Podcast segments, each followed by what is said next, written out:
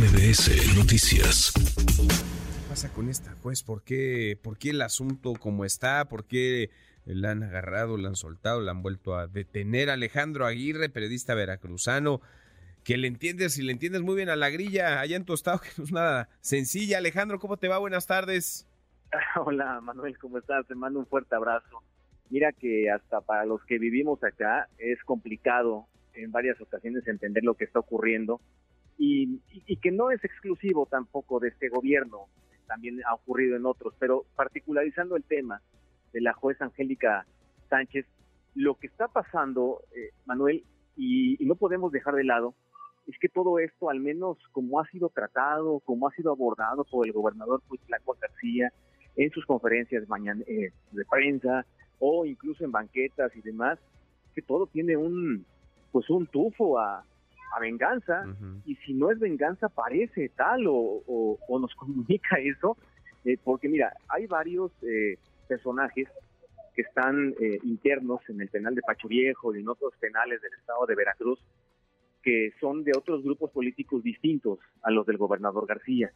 Y de momento todo eso, Manuel, donde vemos el caso de Rogelio N., por ejemplo, ex secretario de gobierno en tiempo de Miguel Ángel Yunes, cuando vemos el caso de quien fuera dirigente estatal del PAN, o bueno, quien competía por ser dirigente estatal del PAN, tipo del PIN, también en prisión.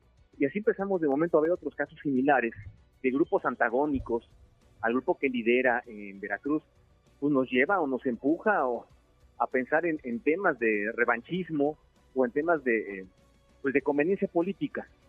No quiero decir que esto sea lo que está ocurriendo con la jueza. Sin embargo, de momento, si metemos esto en el contexto veracruzano, Manuel, y como están ocurriendo las cosas y como ocurrió hoy su detención en la Ciudad de México y también la declaración que dio la jueza acá, donde dijo que había sido eh, torturada al momento de su detención, donde dijo que le habían hecho disparar un arma a propósito sin su consentimiento para eh, culparla por agredir a la autoridad. Todo este tipo de cosas, Manuel, lo que hacen es lógicamente llevarnos pues al tema o al terreno, al peligroso terreno de la venganza, o de la diferencia entre grupos políticos, Manuel. Y también el tratar, el modo de ser, el modo de declarar, de conducirse de Cuitlavo García, pues no nos ayuda en nada a pensar otra cosa, Manuel. Pues no. Pues no, a ver, la habían detenido, entiendo, por primera vez el 5 de junio. La detienen ahora en la Ciudad de México.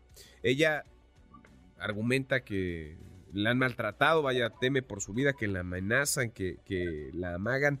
Eh, se le acusa, Alejandro, de haber dejado ir, de liberar a delincuentes o a presuntos delincuentes de muy alto nivel, ha dicho Cuitlagua García. Bien, ese ha sido principalmente el argumento. Mira, hace rato ya declaró Cuitlagua García sobre este hecho y él ya dijo, eh, textualmente, palabras más, palabras menos, que la jueza pues, tenía que estar en prisión o tenía que estar encarcelada porque había dejado libre a un delincuente eh, justamente a quién te refieres, a ITLN, alias eh, acá muy conocido como el Compa Playa, y que además, eh, sin duda, lo ha presentado así el gobierno federal, lo dijo el mismo Gustavo García, se trata de un personaje muy perseguido por el gobierno. Y entonces el hecho de que esta jueza haya dejado libre o haya evitado que ITLN permaneciera en prisión, pues fue tomado como un tema, si no personal, cuando menos no bien visto por la autoridad.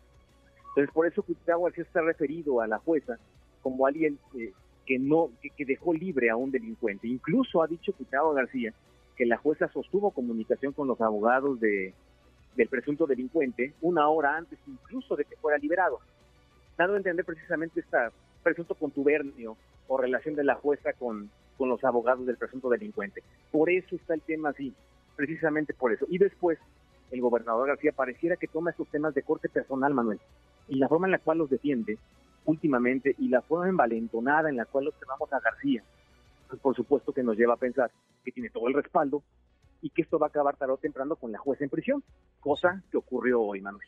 Pues sí, pues sí, qué cosa. ¿Qué caso este? Alejandro, lo, lo seguimos de cerca, vamos a ver en qué topa y cómo se desarrolla, porque sí, por decirlo menos, es eh, poco usual. Abrazo hasta allá, gracias. Sabes que Manuel es un tema que llama mucho la atención y como dice, poco usual, complicado, y que además, pero que sí cabe en la política veracruzana. Sí. O sea, sí entra, sí entra en estos márgenes. Sí. No, un abrazo, Manuel. Ya no es tampoco usual cuando uno lo compara con otros casos veracruzanos. En efecto, abrazo grande es Alejandro Aguirre. Redes sociales para que siga en contacto: Twitter, Facebook y TikTok. M. López San Martín.